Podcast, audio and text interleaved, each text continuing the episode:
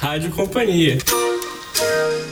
Bem-vindo à Rádio Companhia, o podcast do grupo Companhia das Letras. Aqui é Fábio Errara e esse é o 66 programa, também conhecido como o último do ano. Vamos falar de George R. R. Martin em seu livro lançado pela Suma Fogo e Sangue.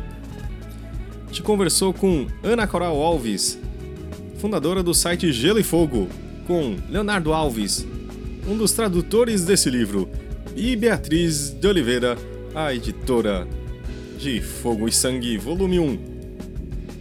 Vamos ouvir? Toca aí, Zé! Oi, a gente está aqui para falar de George R. R. Martin. A Suma acabou de lançar um, um livro da, do, dele, que é um dos autores mais influentes do mundo, eu também descobri na minha pesquisa. Vocês vão perceber que eu não sou o, a pessoa mais experiente em, nesse autor, mas eu trouxe muita gente que conhece bastante, né?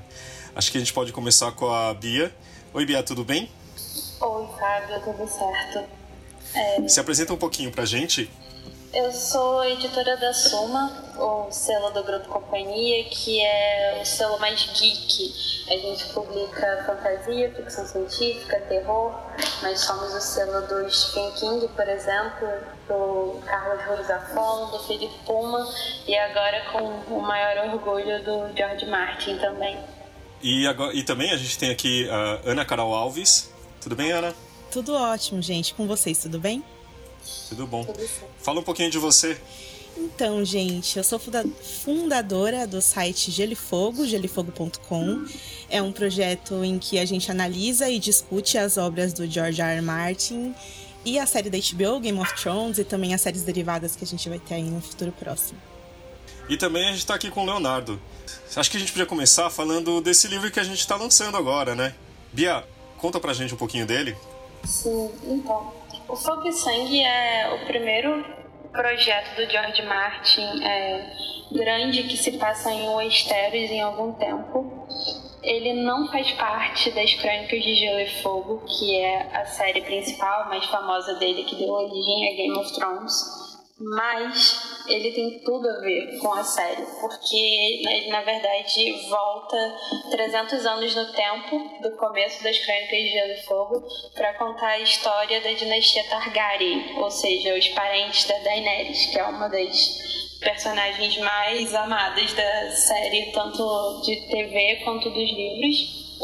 E, a gente já tinha uma noção, a gente que leu os livros, que acompanhava tudo, é, dos parentes dela e de como a coisa se desenrolou mais ou menos, porque ele já tinha lançado pequenos contos em algumas antologias que contavam um pouquinho dessa história, mas com o Fogo Sangue ele realmente organizou e expandiu muito a história, o universo e a dinastia. Então ele apresenta pra gente desde Aegon Conquistador, que foi o primeiro Targaryen a olhar para os sete reinos e pensar, vou juntar todo mundo, até uns 150 anos depois, no reinado de Aegon III, que é quando ele termina o Fogo Sangue, vai ter um volume 2, em que ele vai contar os outros 150 anos até a Revolução do Robert, que acabou, tirou os Targaryen dos tronos, né, do trono e exilou a Daenerys e qualquer outro sobrevivente da família.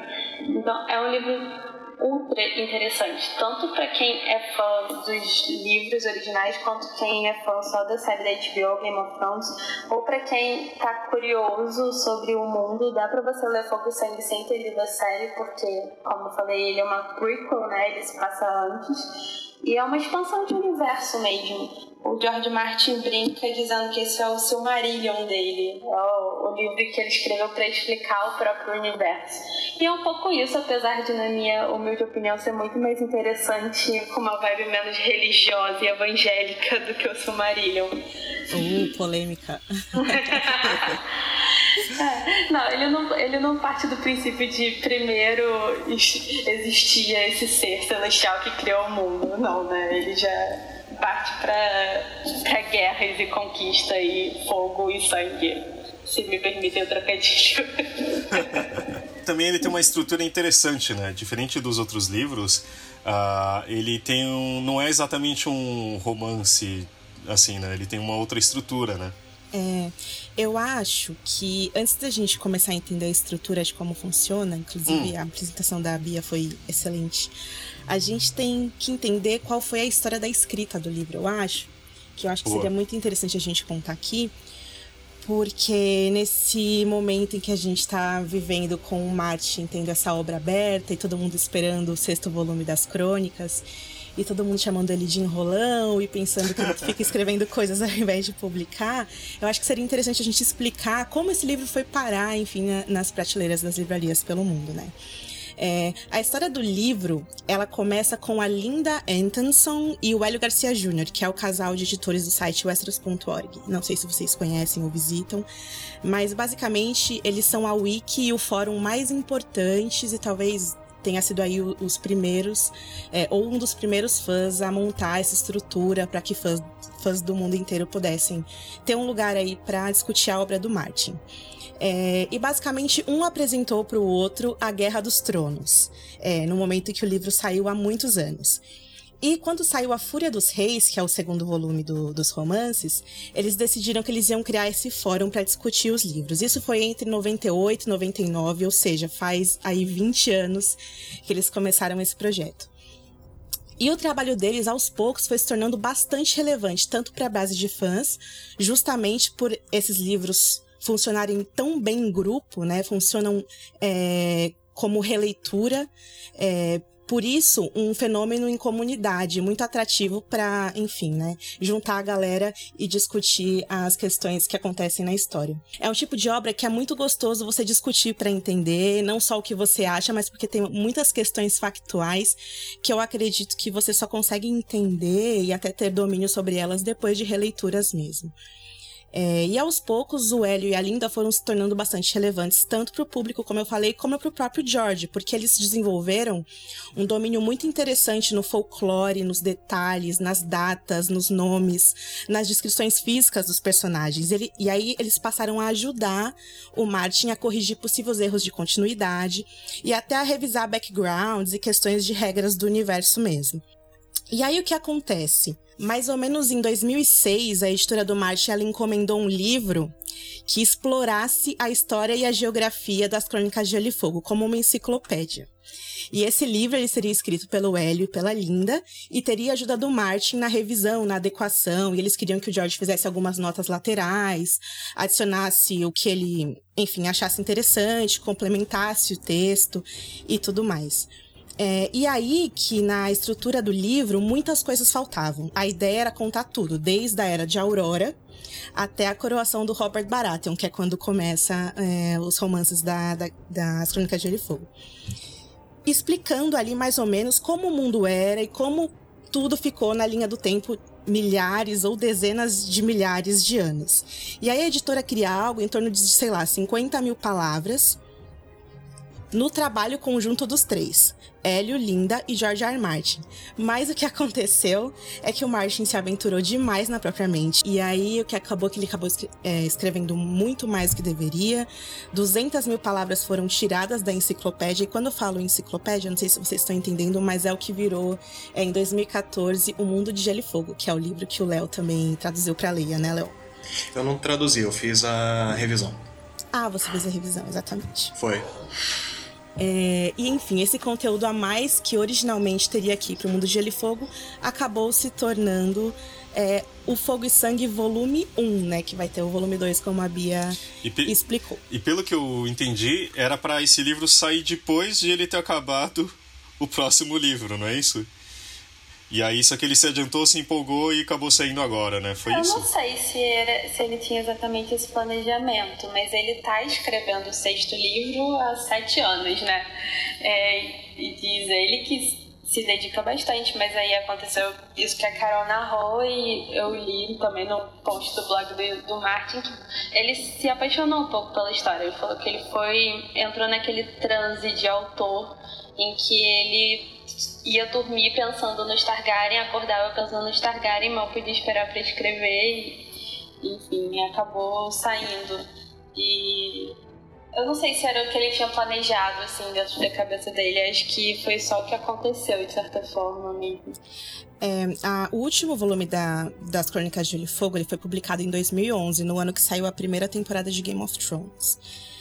É, nessa última década, quase uma década, né? Desde que o. o não, década exagerada, a gente tá em 2018 ainda, mas enfim. É, nesses últimos anos, o Martin emprestou parte dessas histórias que ele já tinha escrito, essas histórias que sobraram da enciclopédia Mundo de Gelo e Fogo, para publicação em antologias que eram editadas pelo grande amigo dele, que é o Gardner Dozois. Eu acho que é assim que fala o nome dele é, que são três histórias muito conhecidas: A Princesa e a Rainha, O Príncipe de Westeros e Os Filhos do Dragão. E a impressão que dá, que se deu pelo menos, é que a cada vez que um conto desses era publicado, que o George tinha largado os livros principais para ficar brincando com a cara das pessoas, sei lá. Mas a verdade é que essas histórias elas estavam prontas já, ou pelo menos quase prontas, e publicar essas histórias nessas antologias meio que ajudou a divulgar os outros autores que enfim, né, é, eram convidados para escrever histórias para elas e tal. E por que, que eu tô falando isso? Porque é, a gente. Não sei, seria interessante a gente tentar entender por que, que ele publicou Fogo e Sangue agora e não depois que ele termi teria terminado, né? É, o volume 7 das Crônicas de Gelo e Fogo. É, ele deixou no ar, no próprio blog dele, algumas questões referentes a isso que eu acho legal a gente abordar aqui. A primeira delas é que. Quer ver, só uma coisa, Carol. É também, a gente está falando dessa forma porque o George Martin ele é conhecido por não falar, né? Acho que uma das únicas formas de comunicação dele é o blog, por isso que a gente se refere tanto a isso. Acho que ele deu super poucas entrevistas, né? E principalmente a esses pedidos, digamos, os suplícios dos fãs da continuação da série, né? Isso, eu acho que é, que é isso mesmo. É, e, e, eu não sei, o trabalho do Martin ele, ele orbita muitas polêmicas em questão a quando ele vai publicar as coisas e por que, que ele fica escrevendo episódios da série e tal. E por a série da HBO ter ultrapassado, né, o passo em que ele está escrevendo a história, isso se tornou muito incômodo para alguns fãs revoltados, e enfim. E agora a questão é que a HBO vai fazer as outras séries derivadas. Entende-se, ou pelo menos ele deixou no ar, que alguma, pelo menos uma dessas séries que eles estão desenvolvendo, pode ser alguma história que esteja justamente em Fogo e Sangue Volume 1. E talvez tenha sido por isso que ele publicou o livro agora, pelo menos a primeira parte, né? Hum, entendi. Aí faz um sentido, porque, se eu não me engano, já começaram a produção dessas outras séries, né? Pelo menos de uma delas. Pelo né? menos de uma delas, que, a, pelo que a gente sabe, não tem nada a ver com a dinastia Targaryen, mas pode ser que ano que vem ou no próximo seja aí é, divulgada, né? Alguma série nova. Léo, Queria ver, já que você também, uh, eu acho que nesses últimos tempos você, se mergulhou bastante na obra dele, né? Principalmente nesse livro. É, o que eu fico bem intrigado, que assim, uh, antes vindo de fora, é porque tem esse fandom tão enorme, assim, né? Claro que tem a série, isso aqui é um dos fenômenos, né? Tipo, domingo, é, é, domingo à noite, né, que passa, desculpa minha ignorância, mas que eu me lembro é isso, né? E virou um evento, toda vez que tem um episódio novo, parece que o mundo vai acabar, assim, parece uma Copa do Mundo a cada final de semana, assim, sabe? E eu acho, e assim, eu acompanhava muito de fora, comecei a acompanhar agora, então peço até desculpas aos ouvintes.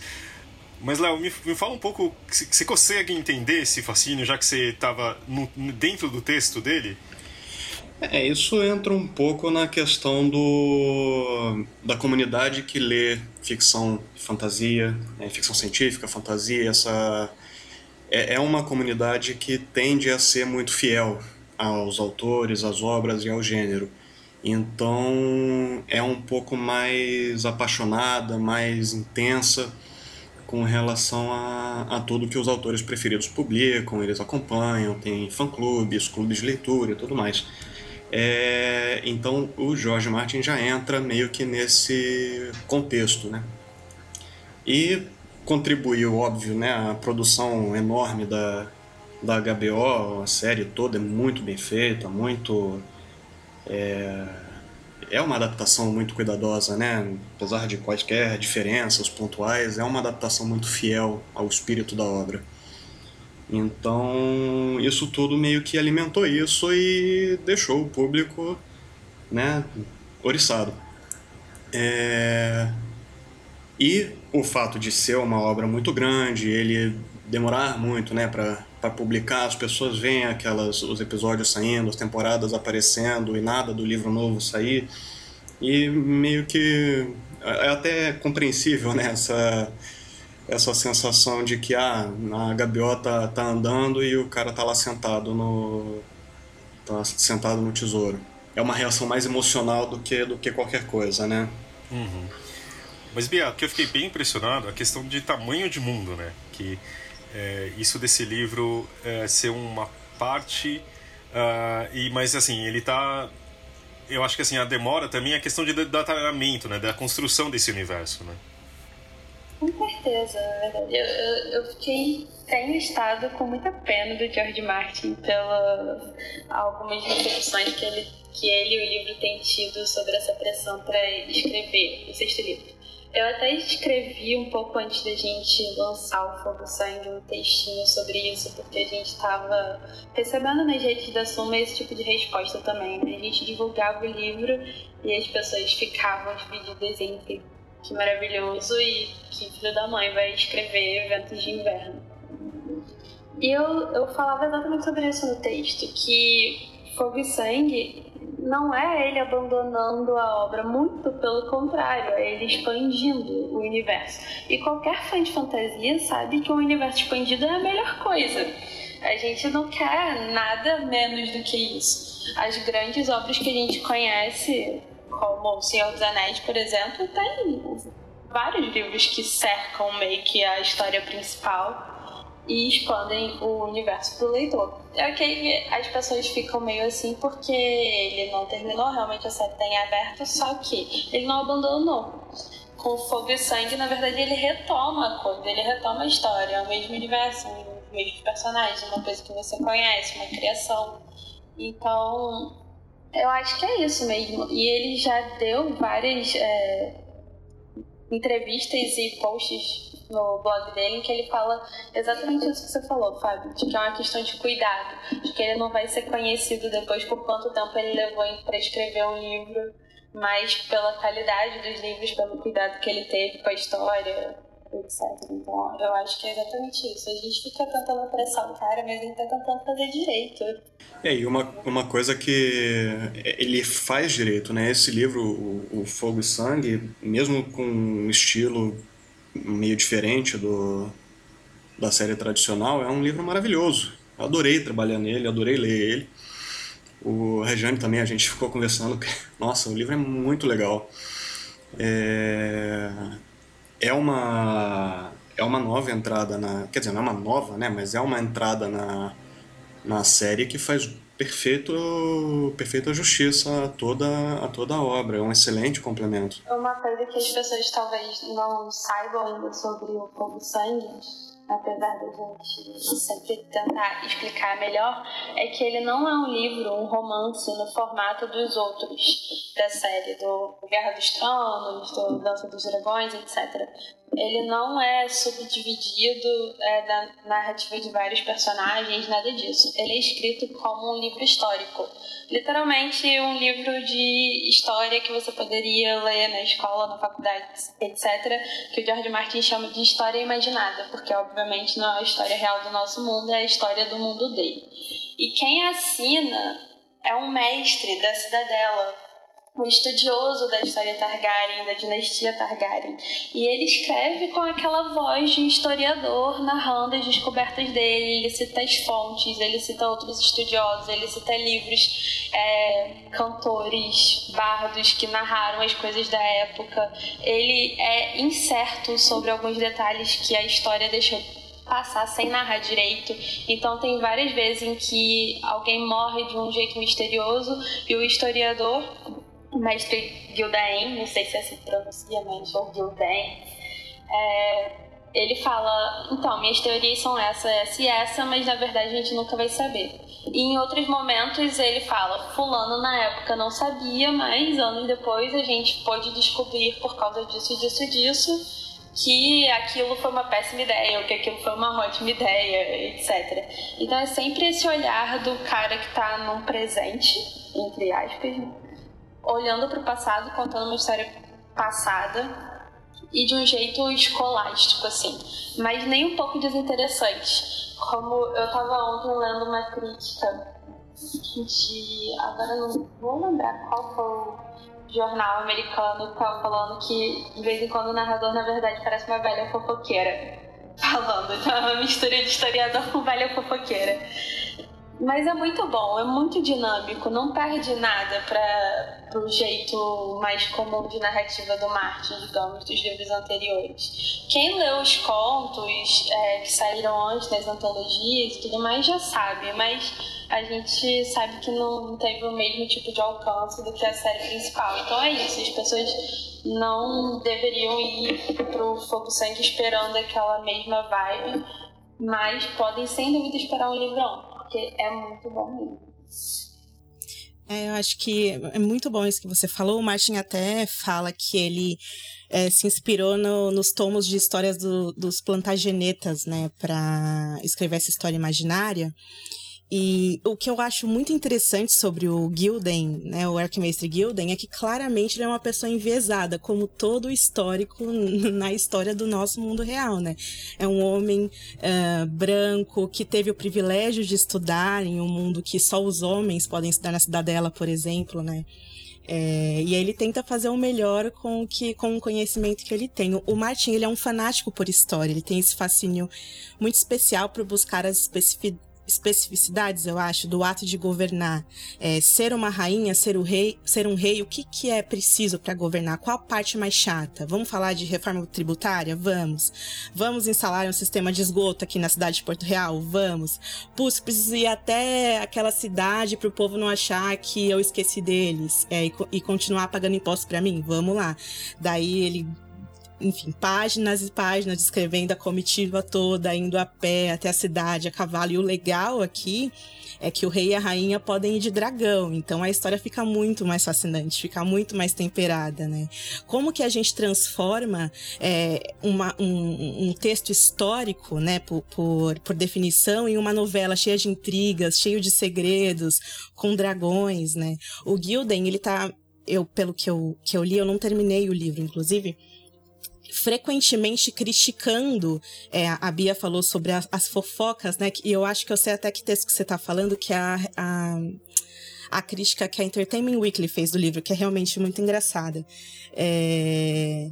Ele está frequentemente criticando esses rumores, né? O, o, folclore popular sobre as histórias que ele escreve, né?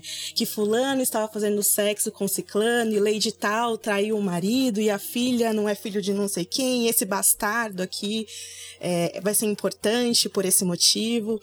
É, então é, é, muito interessante. Tempera muito bem a história com esses elementos narrativos que são frívolos, mas são muito interessantes, muito humanos e às vezes muito tristes. É, tem é, elementos de terror. É, elementos de é, bélicos que são muito interessantes e tornam a história, por definição, fantástica, né? Vendo de fora, uh, de, uh, não tão acompanhando o mundo, mas assim, que o George Martin ele consegue fazer alguma coisa que é juntar públicos muito diferentes, né? Por exemplo, uh, tem essas coisas das lutas, uh, tem dragões, tem a política, tem esse microcosmo, tem essa coisa de que você estava falando, eu acho muito interessante da fofoca, mas que no final a gente, né, mesmo você pode não admitindo, mas você quer saber um pouquinho que aquelas pessoas, uma, aquela outra pessoa está fazendo, você tem essa curiosidade também.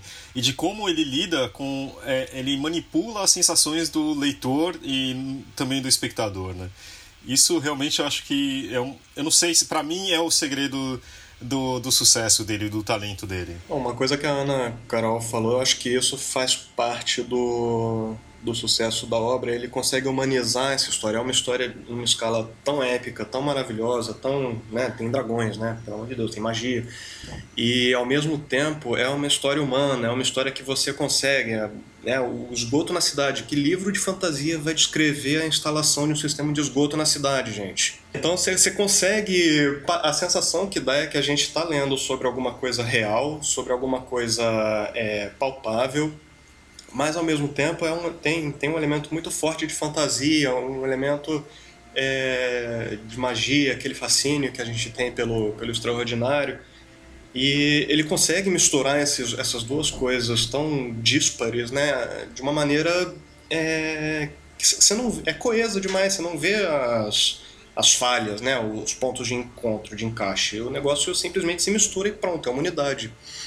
O, acho que essa é a grande realização dele para para a literatura fantástica de maneira geral foi essa, foi conseguir criar um universo é, fantástico real, ah, de certa forma. concordo com o Léo. Eu acho, inclusive, que o George Martin revolucionou a fantasia, assim, porque desde, desde que surgiu o Tolkien com a saga épica dele, é, tudo foi razoavelmente derivativo, né?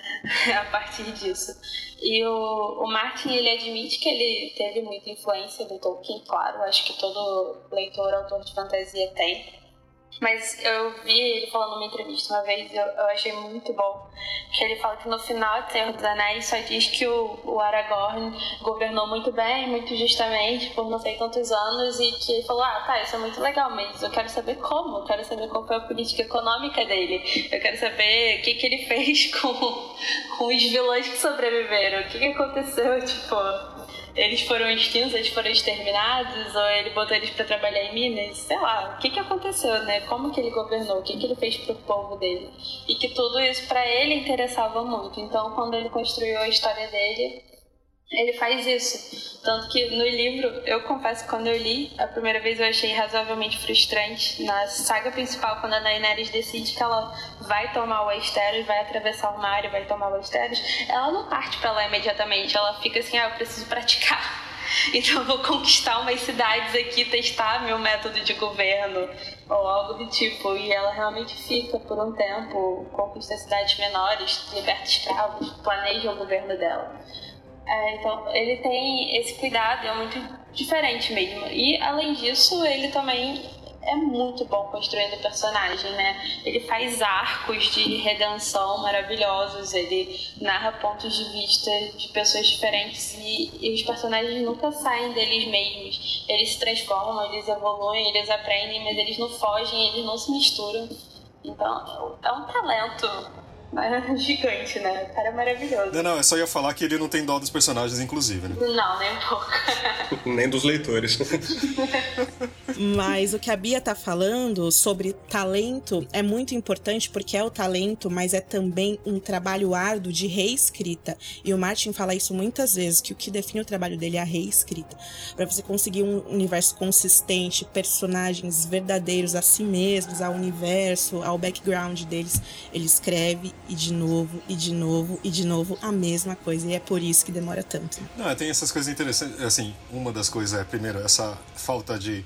Os personagens, ele tem essa construção toda e também ele usa a. Quer dizer, ao meu ver, assim, a morte deles também como, tipo, num, termos de uma realidade, né? As pessoas morrem realmente, né? Não porque você gosta mais delas ou menos, e realmente os personagens acabam. Mas isso foi uma coisa muito chocante, porque qualquer tipo de fantasia ou ficção, assim, isso não acontece dessa forma, né? Não. No primeiro livro a gente tem o Ned, né? E a gente segue o Ned por 600 páginas. Enfim, ele não tem a menor pena mesmo. Ele subverte toda essa coisa da saga do herói, o que também é incrível. Essa crítica que tanto eu quanto a Carol comentamos do entretenimento Entertainment Weekly. É, no final o cara fala, tipo, ah, vocês estão cobrando pela finalização da saga, vocês não estão entendendo sobre o que, que é essa saga, né? Porque na verdade ela, ela foi uma história que ele construiu que não vai ter um final que sucede. Mesmo que a Daenerys e o Jon ocupem o trono, se casem tenham muitos filhinhos, que é o que eu tô torcendo, mesmo que isso aconteça, a gente sabe que isso vai durar, tipo, um século, dois, três depois vai dar merda de novo. Exatamente. Eu acho, Bia, que isso é muito verdade, porque justamente porque não é só o John e a Daenerys que importam. A história consegue ser tão complexa porque ele consegue fazer um volume 1, Fire and Blood, né, Fogo e Sangue, para contar a história de cada uma daquelas pessoas que viveram nos 150 primeiros anos da dinastia Targaryen Westeros, né? São muitos nomes, muitas histórias, muitos caminhos. Para cada personagem você tem um universo inteiro, uma família, né? A, a casa da pessoa vai ter um emblema, um drama, um conflito, um perigo iminente. Então é uma teia novelística que é muito gostosa de acompanhar, te engaja por isso. Você quer saber o que vai acontecer com todas aquelas pessoas. Pra quem lê Fogo e Sangue, vai ver que as casas principais do Fogo e Sangue não são as casas principais das crônicas de Gelo e Fogo. Tem um monte de casa que tem um, uma posição muito mais proeminente, tipo os Velaryon e os Hightower, Exatamente. que eles não são tão importantes assim quando entra as crônicas de Gelo e Fogo. Uhum. Então você vê que tudo muda. A posição Sim. deles de acordo com quem tá no trono, a importância das casas, a influência política, etc. Então, as pessoas que são tão caras pra gente agora por causa das crônicas de Gelo e Fogo podem deixar de ser se ele resolver expandir um pouco mais o universo, contar o futuro, contar mais do passado. Então é realmente assim, não existe um final para essa série que vai deixar todo mundo feliz e satisfeito. A gente sabe que qualquer final é extremamente provisório. É, essa foi uma ruptura que ele que ele causou, né? Porque ele, você, realmente, você falou, né? O Bia, o, a ruptura do a construção do herói, da jornada do herói. Ele quebrou com isso logo no primeiro livro. Você não tem um, aquele protagonista claro que é o bonzinho da história e que a história vai girar em torno dele e da perspectiva dele. Não, você tem uma pessoa que é humana. É, o Jorge Martin fala muito isso, né, da, da questão do conflito interno do, do humano do, das pessoas. Então você tem os personagens que são humanos e tem conflitos e tem é, lados bons e lados ruins. E, e, todos os livros são uma exploração disso, de todos os personagens e as decisões é, moralmente questionáveis ou, ou, é, ou positivas, né, ou louváveis, é, que o mesmo personagem toma ao longo de toda uma história. E, e isso em num contexto em que vários outros personagens também passam pelos mesmos conflitos. É, a gente fica impossível de saber assim, né, como que isso, como é que essa história vai acabar. Essa história não acaba. Né? Porque a humanidade não acaba, a humanidade está sempre se renovando. A não ser, é claro, que os White Walkers tomem tudo. Aí a gente tem. tem Mas assim, realmente não tem o que esperar, porque realmente, assim, falar que ele não, não aborda nenhum assunto, sabe, por moralismo, etc., a gente sabe que não, né?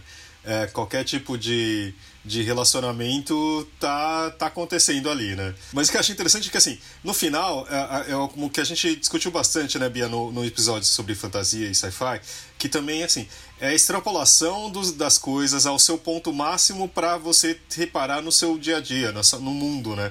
Então, acho que, assim, tudo bem, eu não, não conheço reis que, sei lá, tem, né, relacionamentos com irmãos, etc., mas pode ter acontecido, mas você, você fala, vê o que pode ter um relacionamento no seu no seu, no seu exagero. Mas na verdade existe, sim. Eu também não vou saber se está nominalmente, mas não era uma prática muito estranha nas monarquias, não. Eles casavam bastante irmão com irmão, primo com primo, primo com tio. É, não, acho que entre os primos na Europa, para aumentar os reinos, etc., acho que era comum, né? Mas é, acho que é isso também. Isso que eu tô falando. É, por exemplo, o que eu vi, assim, não sei se é uma boa comparação, mas os dragões, para mim, não foi assim, pô, mas tem dragões, né? Que coisa estranha, sabe? Eu, eu tô, tô acostumado com outro tipo de ficção. Aí você repara que, na verdade, para mim, é o meu ver, a minha visão é assim, é uma arma de destruição em massa que você não controla muito bem, então assim, ele ganha uma, uma, uma vantagem militar, quer dizer, ela ganha uma vantagem militar porque tem uns dragões ali, entendeu? E pode acabar com o exército é, uma vez. exatamente isso. Foi uma ótima observação, Fábio, até porque é uma coisa que eu fiquei pensando muito quando eu li o Fogo Sangue, eu acho que a minha expectativa era que o George Martin ia abordar os dragões como bichinhos de estimação. Porque a Daenerys trata eles um pouquinho assim, tipo, acho que porque para ela eles vêm num momento de extrema vulnerabilidade e ela fica tão feliz e cria eles desde filhotinhos, que são os únicos três dragões no mundo, etc, etc. E eu achei que com o Fogo Sem, quando fosse narrar a história de todos os reis tinham um dragão, que ia ser uma coisa tipo, ah, meu dragãozinho, nossa conexão mental, o dragão vem quando eu tô em perigo. E, cara, não é nada disso. É realmente uma arma de destruição em massa que eles são os únicos capazes de dominar por uma coisa mais mística, mais mágica.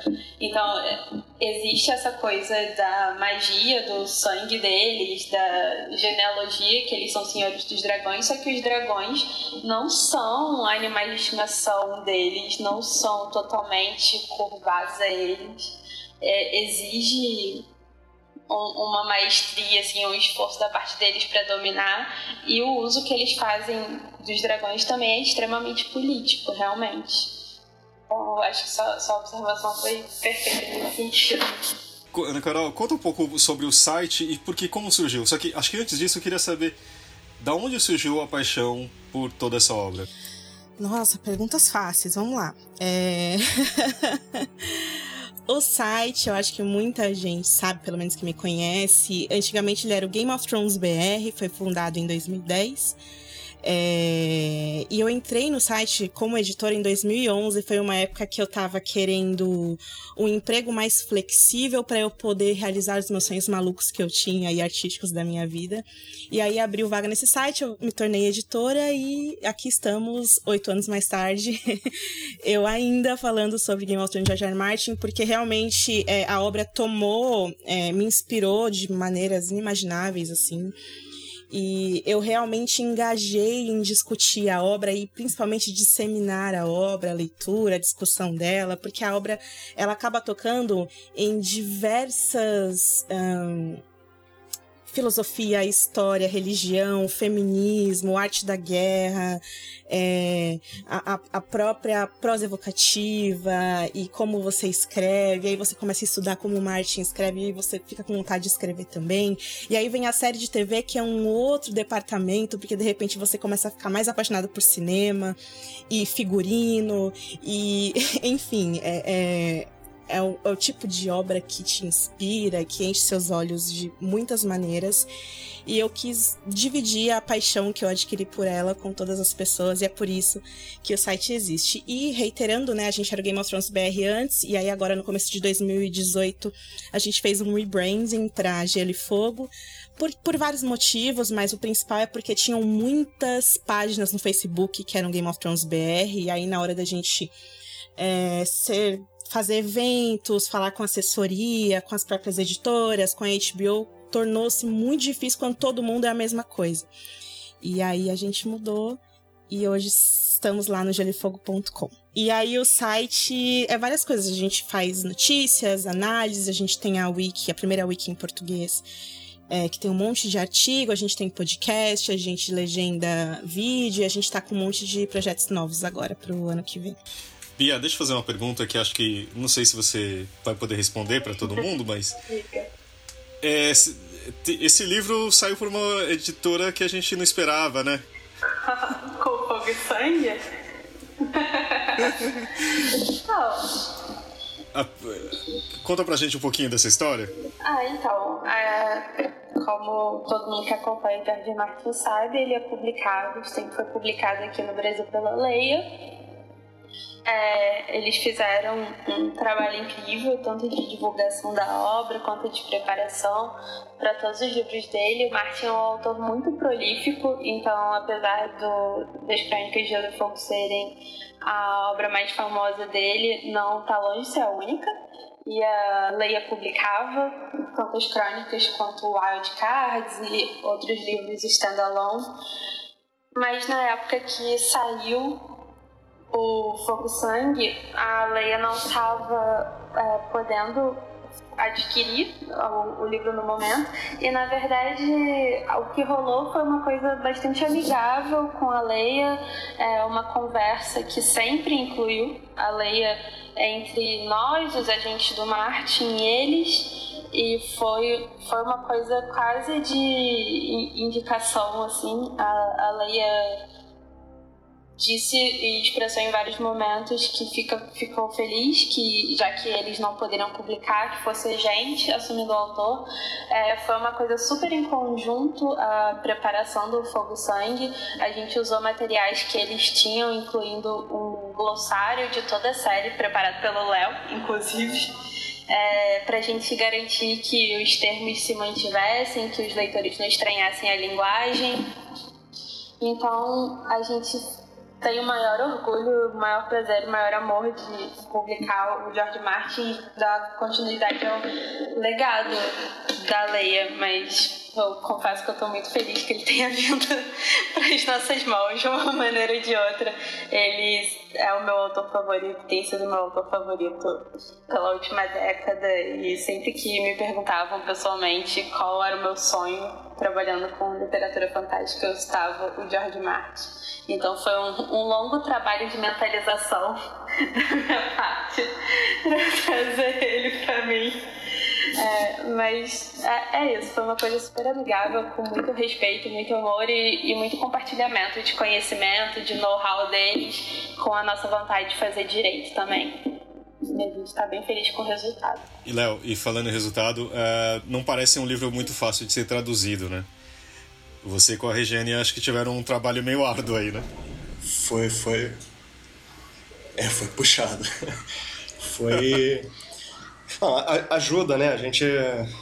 O pessoal aí do, do Gelo e Fogo, a gente comentou isso no, no mês passado, né? Que ajudou muito o fato de o estilo do, do George Martin ser muito fluido e ele escrever muito bem, né? É, é, é muito diferente quando a gente traduz um autor com um texto duro, truncado, de quando a gente traduz um autor com um texto gostoso.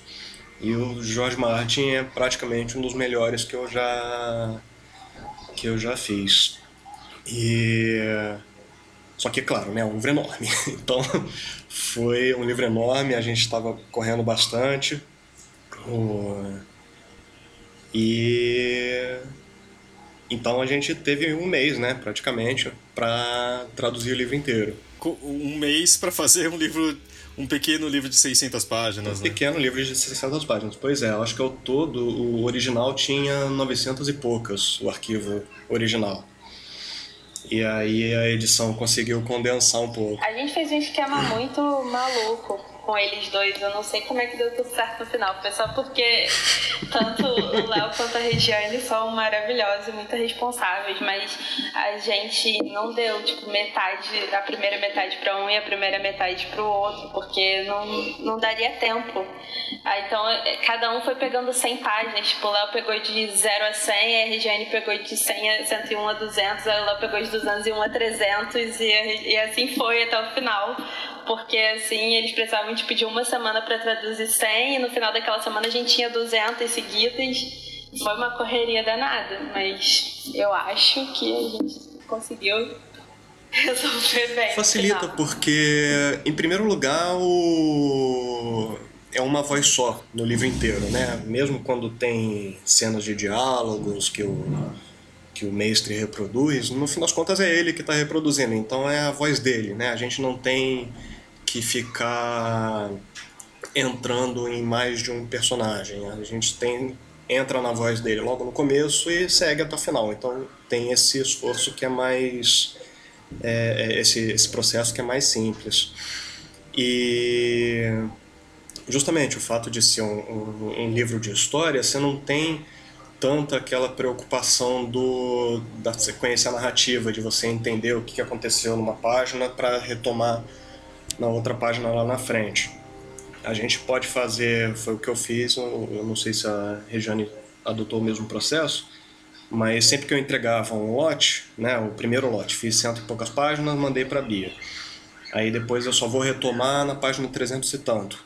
Eu lia todas, todo o intervalo, mas eu lia a toque de caixa, né? Só para entender, ah, aconteceu isso, isso, isso, tem essas, essas e essas pessoas. É, quando eles aparecerem, eu já sei que que elas já foram mencionadas antes, né? Então, é, para eu mesmo me situar. Mas foi só isso, era o, o, o grande, o grande esforço de, de seguir a história foi só isso, foi bem tranquilo nesse aspecto. Vou lá falar isso, mas a Regiane reclamou comigo que o couro comia na parte dele. Quando chegou na, na parte dela, a guerra já tinha passado, ela ficou, mas o que aconteceu? Não, mas a parte dela teve umas coisas que eu também fiquei bem. que eu queria ter pegado, mas não peguei. Puxa vida. É porque é tudo bom, né? É tudo pois bom. é, pois é, né? A grama é sempre mais verde do outro lado. E eu queria muito a grama do lado dela. E claro que também é porque tinha uma data, né, Bia? Tipo, pra, pra ser lançado. Então, e a gente queria também chegar nessa data, né? É, a gente queria lançar, fazer o lançamento mundial no dia 20 de novembro, que ia ser o lançamento da, nos Estados Unidos e no Reino Unido, né? E, a gente queria muito manter também. Então foi por isso que a gente deu essa corrida. Tem vários países que não, não tiveram como vão lançar agora um pouco depois. Mas a gente fez todo o esforço possível para conseguir. É, se o Léo também não conhecesse já a obra, acho que não ia dar certo também, né? É, mas, mas a gente escolhe bem os nossos tradutores. Por acaso, né, eu, eu tinha, a Leia tinha me passado esse glossário para fazer alguns anos atrás. Então, quando a Bia veio me falar do, do livro, eu falei, caramba, que coisa, que coincidência. Se fosse a minha oferta primeiro, antes da gente poder divulgar, eu escrevi pro Léo só falando assim, Léo, eu tenho um livro aqui, eu não posso te falar nada sobre ele, mas eu acho que você vai gostar. O prazo é horrível, você vai ter que trabalhar pra cacete, eu não posso te dar mais nenhum detalhe, mas eu quero muito que você diga sim. Aí ele falou, tá bom, vamos lá. Nossa, foi, foi, foi cheio de mistério. Mas assim, eu preciso confessar, quando, quando você falou, teve uma ponta minha no meu inconsciente que pensou, poxa, será? Ana, você queria comentar mais também alguma coisa sobre o livro? Cara, é, eu. Eu tenho que dizer pro Léo, na verdade, que eu adorei a tradução. Eu não terminei o livro ainda. Porque eu tô lendo e escrevendo os artigos pra Wiki ao mesmo tempo, então eu tô fazendo devagar. Mas nossa, ficou tão gostoso de ler e é, é, engraçado porque eu acho que nesse livro, eu acho que por ser histórico, né, assim como o Mundo de Fogo, a escrita é mais arcaica e o George traz isso e na tradução isso também fica muito hum, muito palpável, é muito bonito, assim. Eu, eu, gostei muito. É uma das melhores traduções, eu acho, que já foram feitas do universo do Martin aqui no Brasil. Embora eu devo falar isso, que algumas, algum, algumas questões da tradução é, foram recebidas com certa polêmica para a galera mais chata, assim, os seus brasileiros. Os termos, né? Termos, é, expressões. É, principalmente o, os nomes próprios, né? Uhum. Tipo Blackfire, que você escolheu, é, é, Fogo Negro, né? Fogo Negro. Sabe, eu, o, o engraçado é que, como eu falei, a gente tem esse glossário gigante que o Léo mesmo preparou. Então, é, para quem já leu com mais atenção, os livros da Leia, eles variam entre si. É, as primeiras edições, pelo menos, a mesma coisa é escrita de, às vezes, duas, três, quatro formas diferentes, de acordo com o livro. E a gente tem tudo isso no, no glossário, e tem o termo que mais aparece, o termo que é mais frequente, e tem o termo que a gente acha que se encaixa melhor também. Então a gente teve que fazer escolha nesse, nesses momentos, né? De tipo, ah, esse termo aqui já apareceu de três ou quatro formas. Qual forma apareceu mais ou qual forma a gente considera melhor? E houve é, esse termo, Blackfire, que apareceu, se eu não me engano, só em Mulheres Perigosas? Acho que foi? Não. Só apareceu em um conto se eu não me engano. Só apareceu em um conto anterior dele, que eu acho que é o único conto que não entrou no glossário. Então eu sei que já tinha saído em alguma antologia e ficou como Blackfire. E a gente escolheu traduzir para Fogo Negro, porque a maioria das outras espadas tem tradução, a não ser que seja um nome próprio, muito distante de qualquer coisa traduzível. Então foi uma escolha que a gente fez é, e é, eu, já, eu já vi o pessoal criticando também, mas eu, eu acho que foi o único, porque, como eu falei, a gente tomou, tentou pelo menos, tomou muito cuidado com isso. Justamente porque a gente sabe que os fãs levam muito a sério. Interessante. É, o trabalho, como, como esses termos são muito evocativos, né? Esses nomes são muito evocativos, é...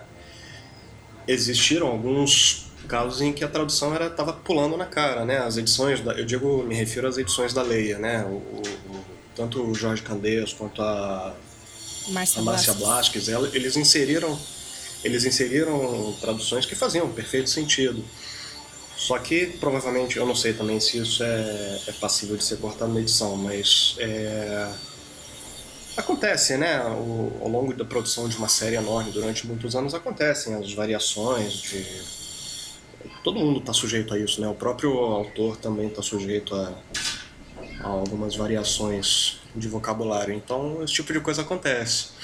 E a gente, quando tentou montar o glossário, a gente tentou filtrar, né, fazer um, um levantamento desses termos todos para poder é, se situar melhor e, ah, vamos fazer legal, né, fazer um, um, um nem lembro quais eram, não sei quais eram os planos da Leia na, na época, mas esse material, esse glossário em si é um material importante para fazer um, uma certa limpeza, entre aspas, do, da obra. E para o Fogo e Sangue foi especialmente importante nesse sentido, como é uma obra que está sendo lançada nova, né, um trabalho inédito, vamos tentar fazer da melhor maneira possível. Então, é, esse foi o princípio norteador, né, de certa forma.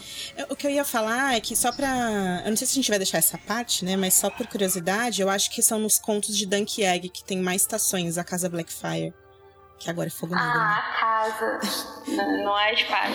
Isso, exatamente. É porque o, a Blackfire que aparece no Fogo Sangue é a espada, não é a casa.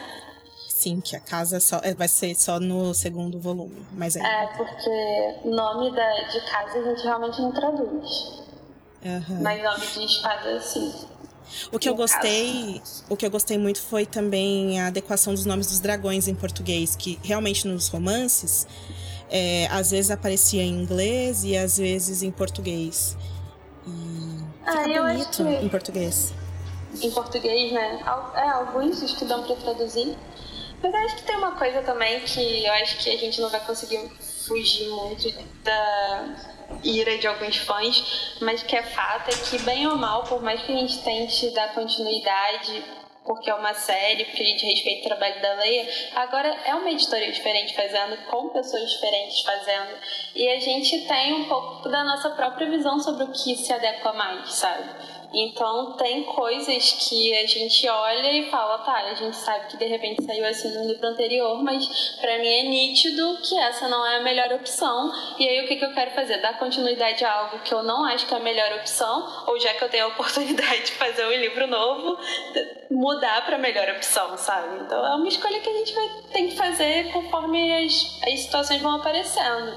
É, que me ocorre agora, por exemplo, é o nome de um dos dragões, que é Ship Stealer em inglês, e eu acho que saiu em algum conto alguma coisa como Ladrão de Ovelhas.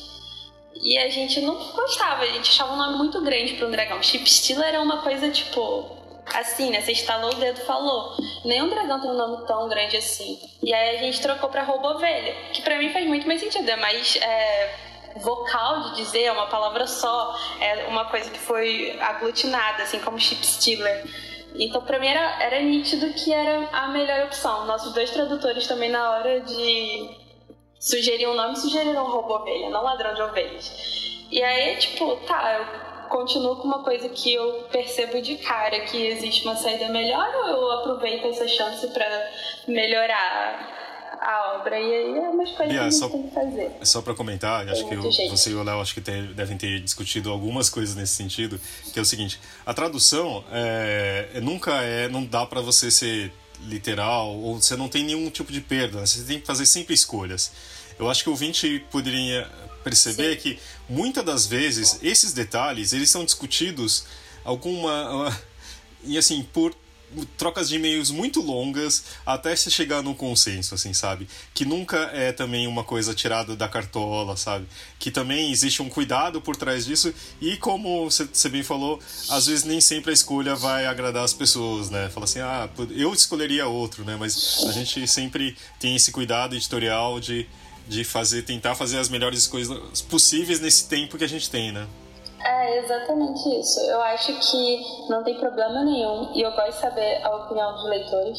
Quando eles discordam da gente, fazem as próprias sugestões. Eu ficaria feliz só de todos eles saberem que não, nada passou porque a gente não pensou, porque a gente não viu, porque a gente não cuidou. A gente viu, a gente pensou, a gente cuidou, a gente escolheu. Tudo bem se outras pessoas fariam escolha diferente, mas a gente tem o maior respeito e cuidado pela obra, então tudo foi pensado com carinho. Não, eu ia só complementar isso, né? Que a grande é, desculpa, motivação é, ao traduzir é a gente produzir um. ao traduzir ou editar um, um, um livro estrangeiro para o público leitor é a gente trazer uma experiência de leitura agradável para o público brasileiro. Né? Então a gente quer deixar o melhor texto possível, a obra mais é, gostosa possível. Obrigado, Carol, pelo, pelo elogio. Estou bem honrado por você estar gostando da, da tradução, porque o objetivo é exatamente esse: é, é vocês, leitores, né, todo mundo, é, ler aquilo e ficar feliz de, de estar lendo aquilo, de gostar do que está lendo, não, não ler o livro e pensar que está não ler o livro com atrito, né? Ficar olhando aquela frase pensando, hum, não entendi o que está escrito aqui, hum, que, que coisa estranha. Não, é, pra, é, uma, é uma experiência de, de entretenimento que é para ser prazerosa, que é para ser gostosa. E, e é isso que a gente tenta, almeja sempre é, atingir especialmente na obra desse cara aí que é tão amado, tão, é, tão seguida como ele é. Vocês querem comentar mais alguma coisa? Cara, eu tinha separado aqui cinco motivos pelos quais você precisa urgentemente ler Fogo e Sangue. Ó. Oh. Manda ver. Arrasei, né? é, em quinto lugar, eu acho que as ilustrações, gente, livro ilustrado lindas. Eu queria morar em todas elas. Douglas, Douglas Wedley, né, um canadense, monstro demais. Ele desenhou algumas histórias famosas para os quadrinhos de Star Wars. E são as coisas mais lindas. Enfim, isso já seria motivo suficiente. Em quarto lugar, eu acho que a apresentação e desenvolvimento de, algum, de alguns personagens desse livro, principalmente as personagens femininas, a história da Rainha Lisane, por exemplo, incrível, inspiradora. Tem umas personagens novas, como a Elissa, Elissa da Casa Farman, tem até uma ilustração dela também. É corajosa, maluca, assim. Você percebe que a vontade do Martin de publicar essa história também é, é ele poder contar essas histórias, porque ele mesmo evoluiu como pessoa e hoje os tempos são outros, né? É, desde que ele começou a escrever as crônicas em 1991. Então, é, é incrível. Foco nas personagens femininas que são realmente mulheres fenomenais. É, em terceiro lugar, eu acho que as piscadelas que o livro dá para a própria série da HBO tem uma cena que a rainha Lisane tenta voar com o dragão dela, que é a dragão, na verdade, que chama Asa Prata, eu acho que ficou na tradução, né, Léo? É que é a Silverwing, que ela tenta é, voar com, com a dragão dela além da muralha, que ela vai visitar a patrulha e tenta fazer isso. O que acontece é muito interessante. Então, se você é fã da série, você tem que ler esse livro para ver as diferenças entre série e livro, que também são muito legais. Em segundo lugar, a história que cobre os eventos sobre a extinção dos dragões em Westeros, conhecida como a Dança dos Dragões, são histórias muito belas, muito tristes, muito brutais, muito brutais, e eu acho que o livro vale só por elas também. Para quem não havia lido ainda as histórias que já tinham sido publicadas em contos, elas estão aqui em uma versão, eu diria, estendida, Bia. Acho que a gente pode falar isso, né? É, acho que sim. É demais. Então, leia. e para finalizar, em primeiro lugar, é, é, eu acho eu ainda volto a falar disso, assim, como é importante a maneira como o Martin mostra para você a manutenção e a produção de, te de, textos históricos nesse mundo que as forças da natureza elas constantemente estão tentando apagar a história.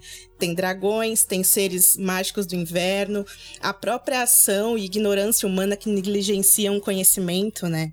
A guerra, que constantemente está acontecendo em Westeros, ela destrói edifícios, destrói monumentos históricos, comunidades, povos inteiros, e mesmo assim a história vive através desses livros que ele quer mostrar pra gente. Então eu acho que isso é mais um motivo pra gente mergulhar, comprar o livro e indicar para todo mundo que a gente gosta. E com essa a gente não tem como não encerrar, né? Eu acho que realmente agora ou você dá uma clicada ali e já compra o livro ou sai correndo, pelo amor de Deus. Gente, queria agradecer Ana Carol Alves, Obrigado. Obrigada eu, vocês são o máximo. Leonardo Alves. Obrigado. E também Beatriz de Oliveira. Muito obrigada, gente. Acho que a gente vai fazer isso mais vezes numa mesa de bar, inclusive. Já tá marcado, então. É isso aí, espero que você tenha gostado dessa conversa. Qualquer coisa já sabe, escreve pra gente no rádio arroba companhia das letras.com.br Você pode ouvir a gente também no iTunes, no Deezer e no Spotify ou no seu agregador de podcasts favorito. A gente vai ter um programa logo aí depois das festas, logo na primeira semana de janeiro. Espero que vocês gostem, foi muito bacana ter feito. Eu me diverti pra caramba. E é isso aí. Semana sim, semana não. A gente se vê por aqui. E boas festas. Até mais.